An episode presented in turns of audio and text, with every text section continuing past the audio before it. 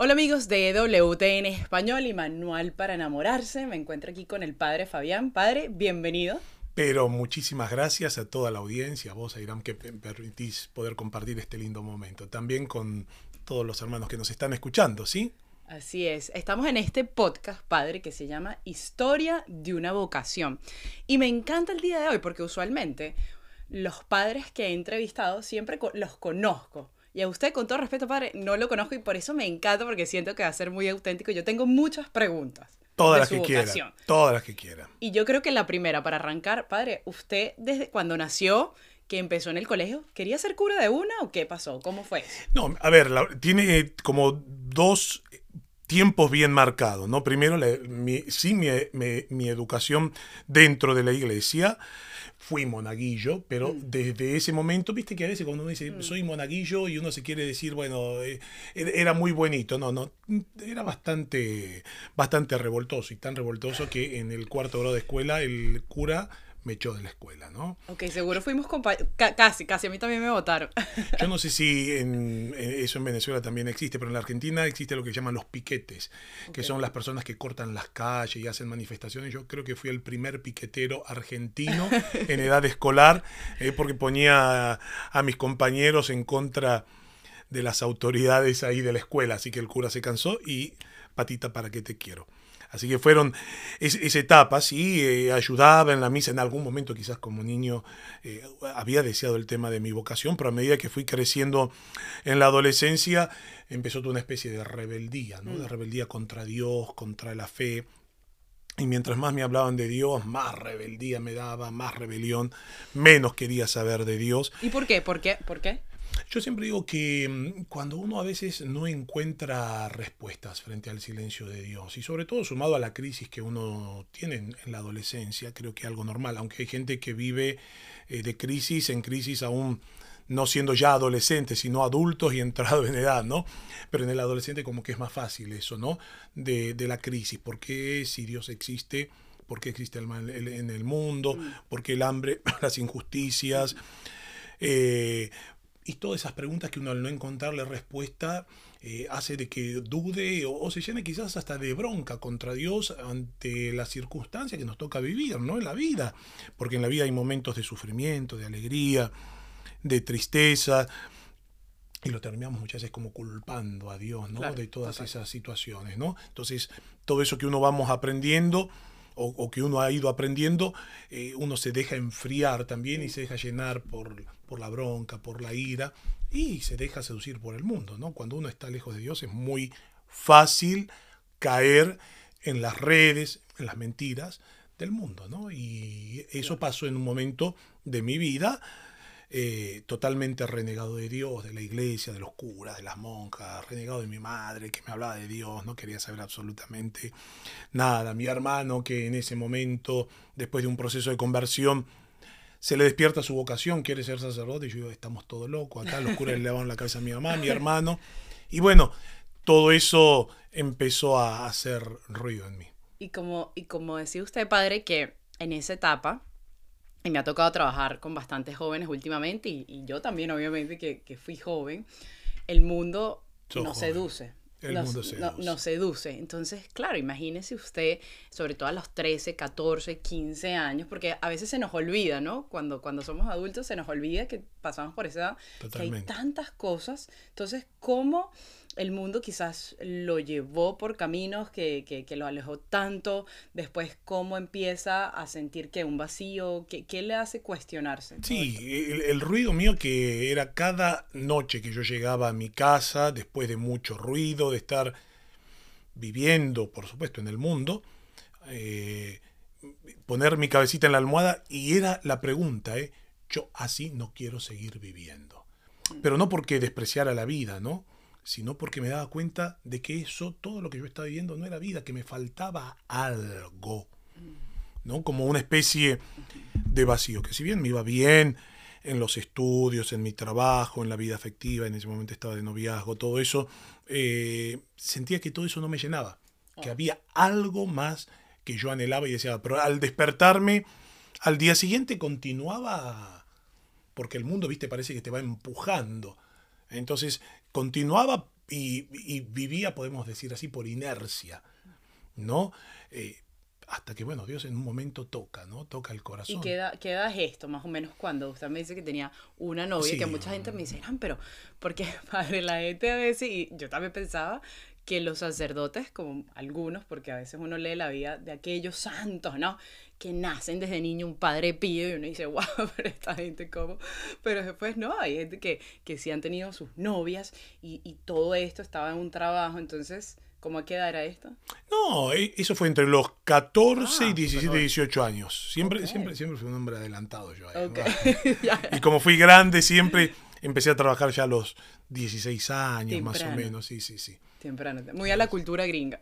Totalmente, siempre el trabajo y el trabajo ahí. ¿Y cómo es ese primer, entonces, enamoramiento? ¿Cómo el Señor toca a su puerta? ¿En qué momento? Mira, fue, y lo digo siempre, fue gracias a la Virgen. Yo no mm. tengo la menor duda que la Virgen, es refugio de los pecadores, ella es el instrumento que Dios utiliza para acercar a los que se han extraviado al amor de Dios. ¿no? Yo en eso no tengo la menor duda porque fue así. Un sábado, domingo me iba a ir, nosotros decimos en Argentina de joda, acá creo que le dicen de rumba, ¿no? De rumba. de rumba me había hecho un fin de semana de, rumba con mis compañeros. Nada, no estaba en mis planes ni rezar, ni ir a la iglesia, nada, pero era sábado, todavía no era de noche, habíamos llegado temprano, había una iglesia abierta, un santuario muy importante, la Virgen de Luján, y yo no tenía ni ganas de rezar, dije, bueno, vamos a la iglesia para, para conocer por adentro, pero no, no para rezar ni nada de eso. Yo digo que cuando entré en mm. ese lugar, ahí ya estaba jugando de visitante estaba en la casa de ella, ¿no? En la casa de la Virgen, y ahí yo digo siempre que la Virgen me agarró porque fue un momento muy bonito. Eh, había un sacerdote justo confesando, no me conocía, era más fácil. Viste, cuando el cura no te conoce, es, más fácil que con tu cura confesar, entonces. no hay problema. Entonces uno dice, bueno, yo, y yo decía, bueno, me voy a confesar y, siempre con, esto, porque yo fui siempre muy así eh, reaccionario. Yo, bueno, el cura no me conoce, yo me voy a confesar. Yo sabía el mal que había en mí, sabía. Mm. Sabía lo que, yo estaba, muchas cosas no las estaba haciendo bien, ¿no? Y digo, si el cura me dice algo, yo me levanto, lo puteo y me voy. ¿No? Porque el cura a mí no me va a venir a regañar y a decir nada, ¿no? Y fue toda una experiencia tan, tan, tan hermosa, tan hermosa, ¿no? Primero, de, la paternidad del sacerdote que pudo comprender toda la situación ¿no? y mirar con ojos de misericordia todas las miserias que yo estaba confesando en ese momento. ¿no?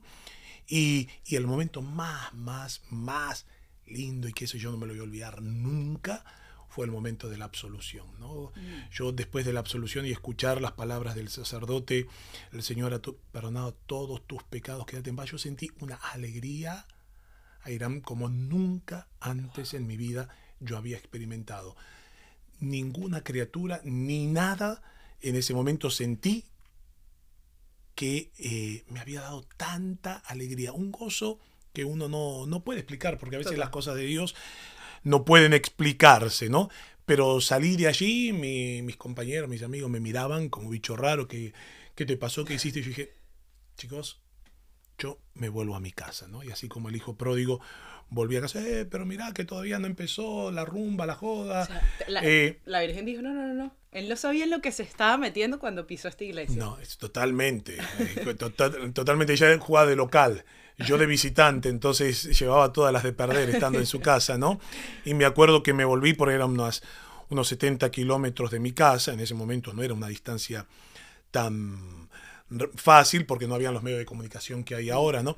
Pero recuerdo que llegué ya al atardecer en mi casa y justo estaba saliendo, estaba llegando a mi casa y veo a mi mamá de espalda que se estaba yendo a la iglesia, ¿no? Y yo le grito, mamá, ¿qué estás haciendo? Y ella estaba caminando, se iba a la iglesia caminando y mi mamá se da vuelta y me dice, ¿qué haces vos acá? Claro, mi mamá no me esperaba. Claro. No me esperaba que yo estuviera ese sábado. Después te cuento, le digo, ¿dónde vas, mamá? Y me dice, eh, voy a la iglesia. Bueno, te acompaño. Mi, mamá no pronunció una sola palabra, no me preguntó nada más. Nada más me preguntó. Eh, llegamos a la iglesia y estaba por comenzar la misa y para mí fue mi primer encuentro con Jesús. Ahí fue mi primera comunión, aunque mm. la había hecho a los ocho años, mi primera comunión fue allí en ese momento. Yo tendría aproximadamente unos 17 años ya cumplidos, ¿no?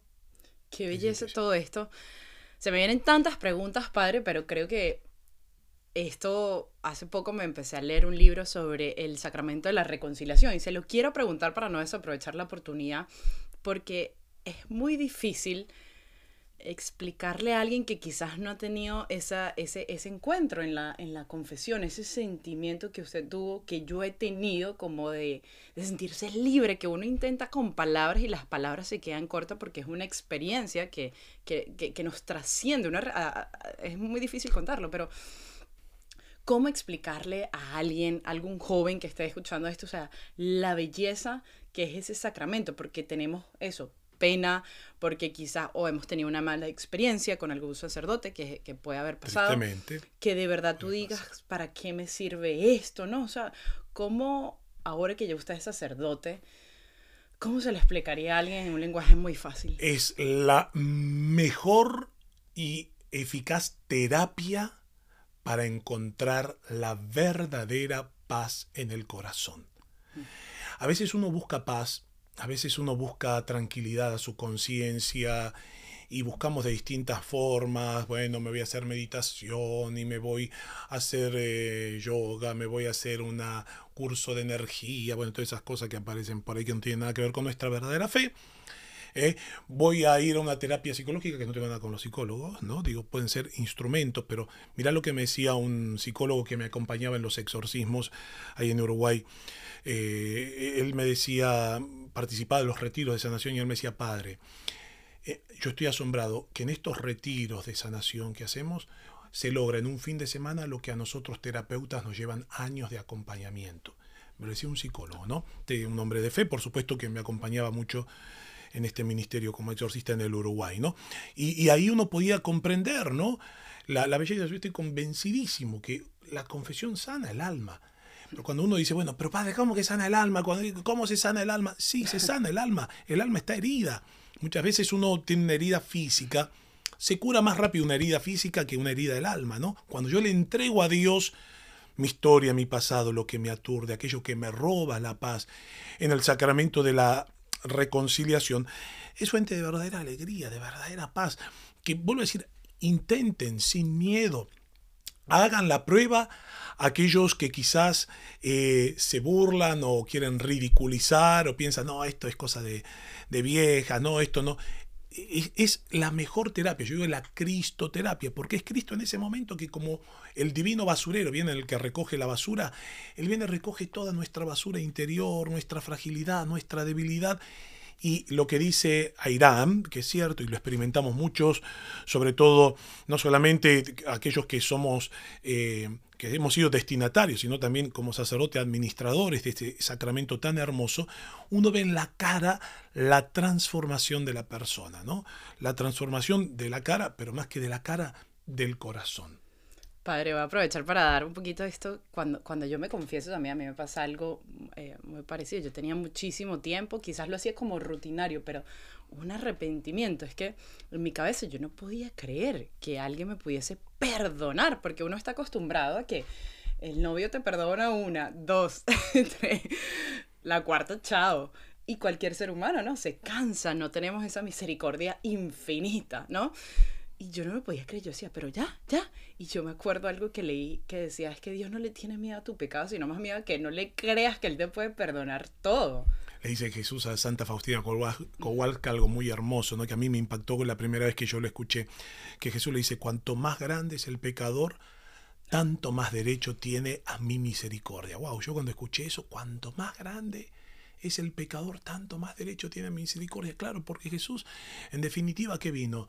Vino a llamar a los justos, no a los pecadores. Eh, a los pecadores, ah, perdón, al revés, chicos, es que estoy cansado. Vino a llamar a los pecadores, no a los justos, ¿no? Él vino a llamar a los pecadores. Entonces, qué importante dejarnos reconciliar por la gracia de Dios, ¿no? Y verdaderamente es una gracia, gracia que significa lo que vos dijiste recién, es una belleza, embellece el alma. La Virgen cuando decimos ella que es la llena de gracia, es que ella está llena de la belleza de Dios, ¿no? Y es eso lo que provoca el, la confesión, esto que uno dice le tiene miedo a la confesión, ¿qué será?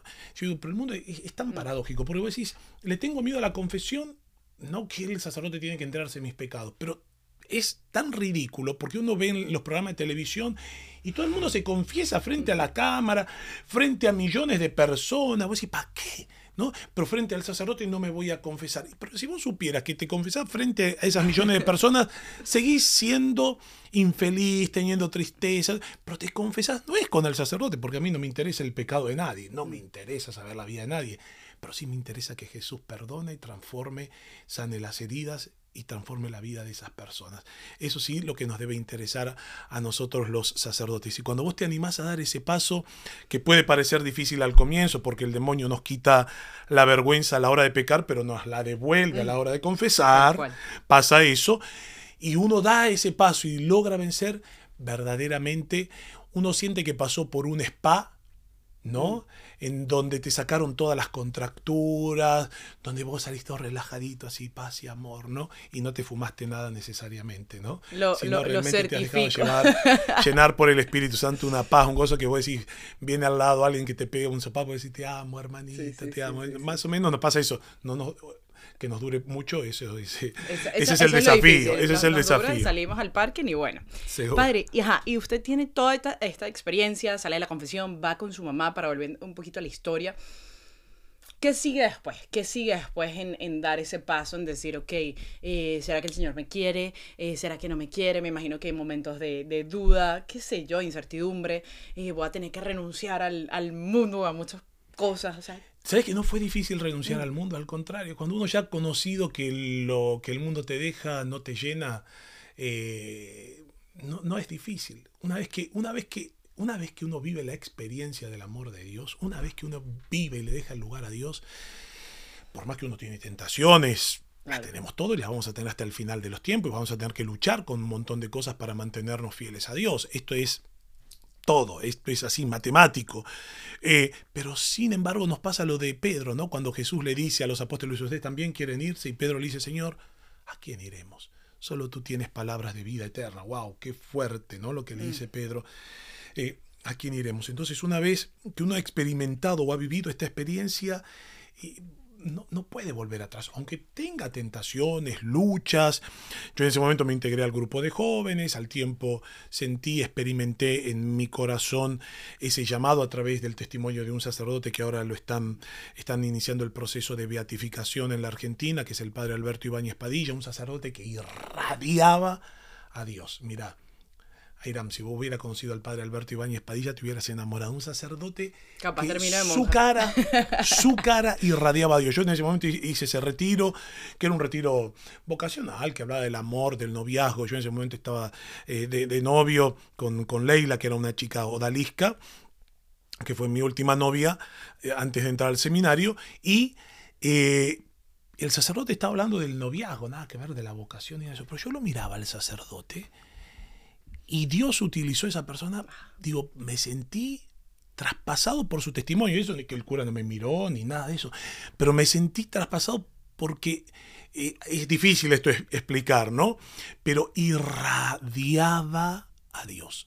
Si yo tengo que decir una palabra para definir qué provocó eso el sacerdote en mí, irradiaba a Dios. Uno veía que era un enamorado de Dios, un enamorado de su ministerio. Y él en ese momento dijo algo fuertísimo que a mí fue un paj, un golpe. Y él decía, si Dios me diera la posibilidad de volver a nacer, elegiría nuevamente ser sacerdote. ¿no? y eso fue. para mí un golpe y imagínate, porque yo estaba de noviazgo en ese momento, re enamorado estaba, y, pero empecé a sentir todo lo otro, bueno, tuvo que hacer un discernimiento, por supuesto, hasta que una vez un sacerdote me dijo, no, no puedes las dos cosas, o, el sacerdocio o el noviazgo, decidite, y yo decía, Ay, ¿qué hago, Señor? ¿Qué hago? Bueno, al final, eh, al final, y no me arrepiento porque el amor de Dios no se compara al amor humano, ¿no? Y yo creo que fue el, el, amor de Dios el que me sedujo. Yo me imagino que la exnovia saliendo de ahí dijo, no, yo pensé que era el retiro para enamorarnos y dar el siguiente paso y al final. Pero ¿sabes qué, padre? Ah, eh, a mí me pasó algo muy, muy parecido cuando yo fui, todo empieza en, en un retiro de Maús. Es la primera vez antes de esto pagana al 100%. O sea, yo no sabía nada, yo no sabía ni siquiera si se le decía sacerdote, nada. No sabía que era el san... Nunca, nunca. A mí me dejan en una casa de retiro y yo, ¿qué? No sabía nada. No había rezado nada, nada. Y, pero al final de todo esto conozco a un sacerdote que es el padre Osvaldo Agudelo, que, que, me, o sea, es como un papá para mí.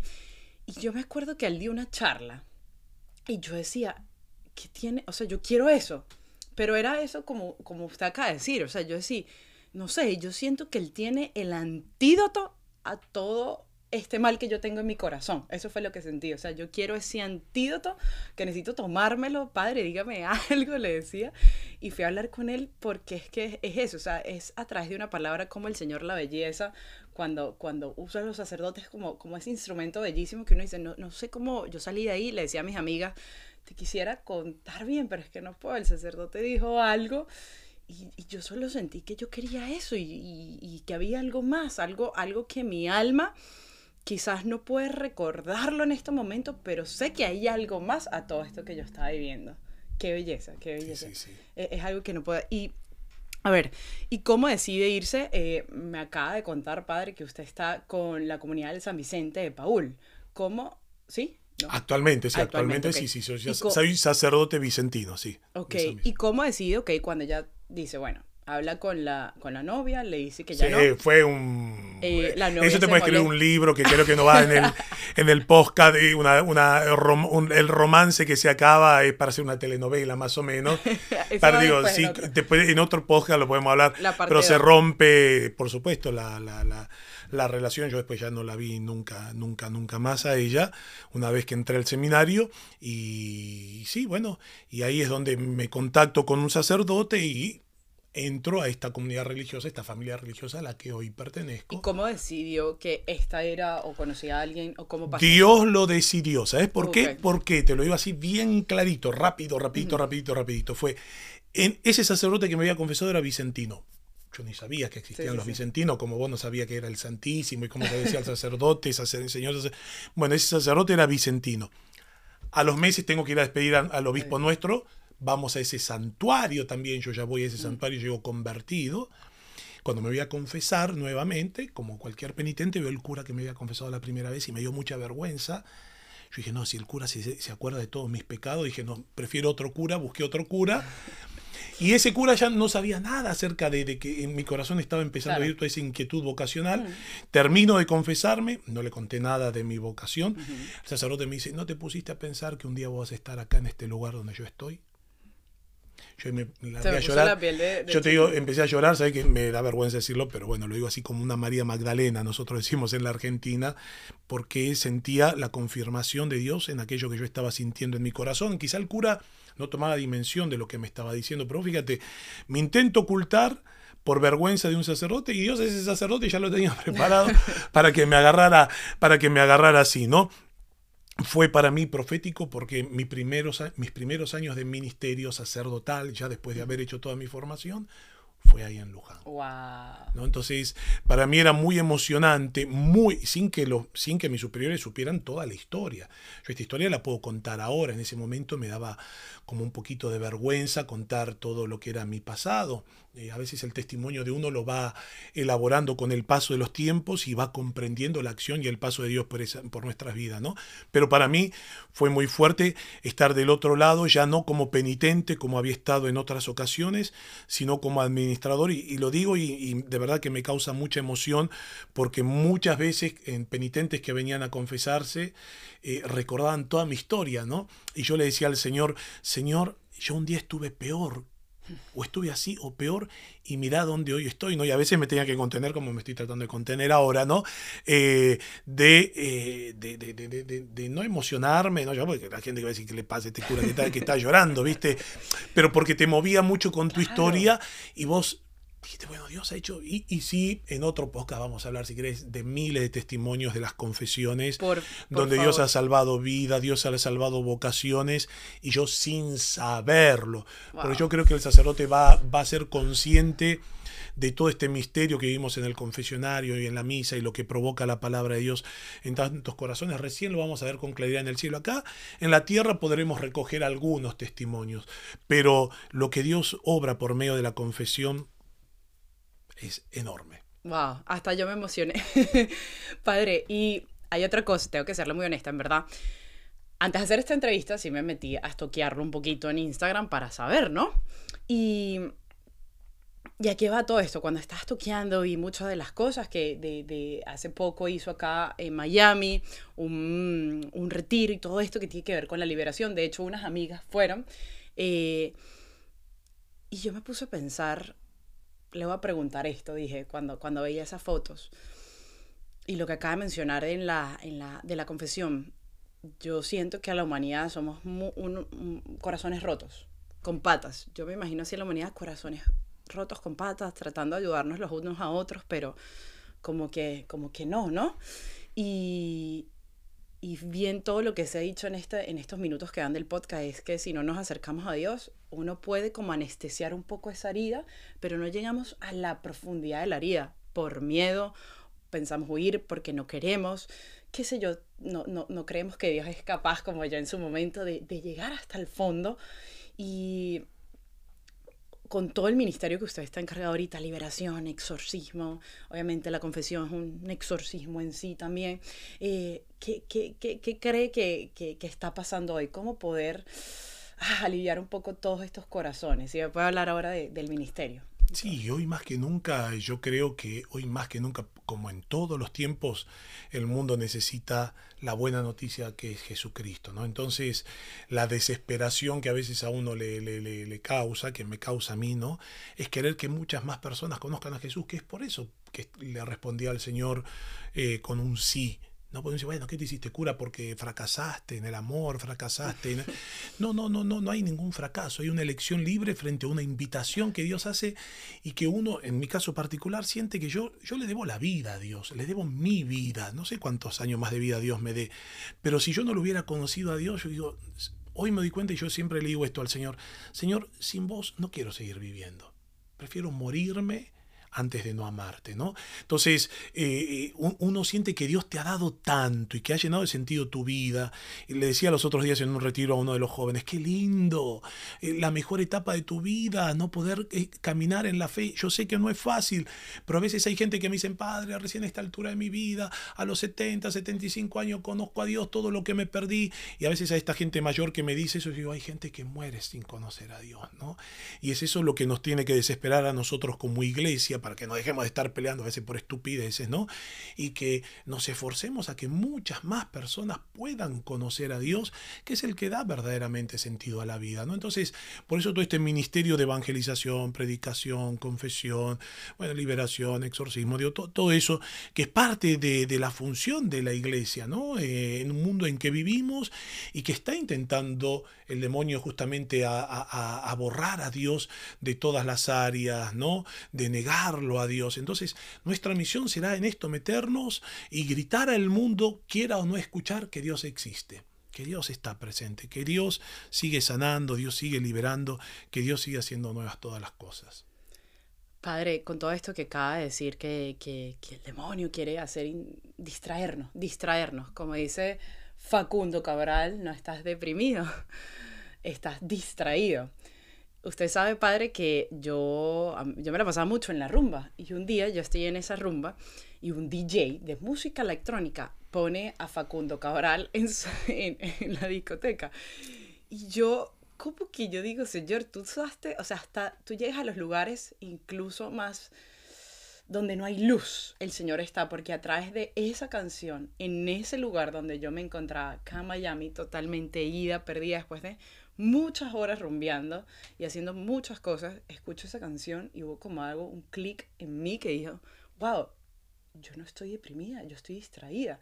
Y se conectó todo entre el sacerdote y este, y fue cuando yo le digo al sacerdote, ok, ahora sí quiero, no voy a ser monja, no creo, pero, pero quiero, quiero, ¿qué tengo que hacer? O sea, ¿cuáles son los pasos? Y ahí empieza de verdad la confesión de vida, el sacramento. Eh, hago la confirmación, ni siquiera la había hecho, o sea, todo este proceso. Y hoy en día el Señor me ha permitido volver a esos lugares y el común denominador que, que rompe mi corazón es como la gran mayoría de los jóvenes no quiere vivir y se, eh, se quieren suicidar, han tenido intentos suicidas, como yo lo tuve. Y yo digo, wow, cómo, cómo eh, el demonio nos ha creado esta falta de, de nuestra esperanza, porque la persona que intenta quitarse la vida no, no ve, no ve más allá, Padre. Y yo me imagino que usted lo ve mucho, no sé, en, en, sobre todo en estos tiempos que no sé si a través de las redes sociales como que se destapó todo esto de los suicidios, de la depresión y es como cada vez más. Eso eso es perfectamente, ¿sabes qué? Ausencia de Dios cuando Dios no está presente en la vida de uno, eh, todo se derrumba, ¿no? El hombre, quiero terminar quizás con esto, ¿no? Lo que decía San Agustín de Hipona, ¿no? Dice, nuestra alma, nuestro corazón está inquieto, ¿eh? nuestro corazón estará inquieto hasta que no descanse en ti, Señor, ¿no? Solo en Dios el hombre encuentra reposo, paz y alegría. Cuando el demonio eh, nos distrae con todas las cosas de este mundo, haciendo que aborrezcamos a Dios o apartándonos de Dios, ¿eh?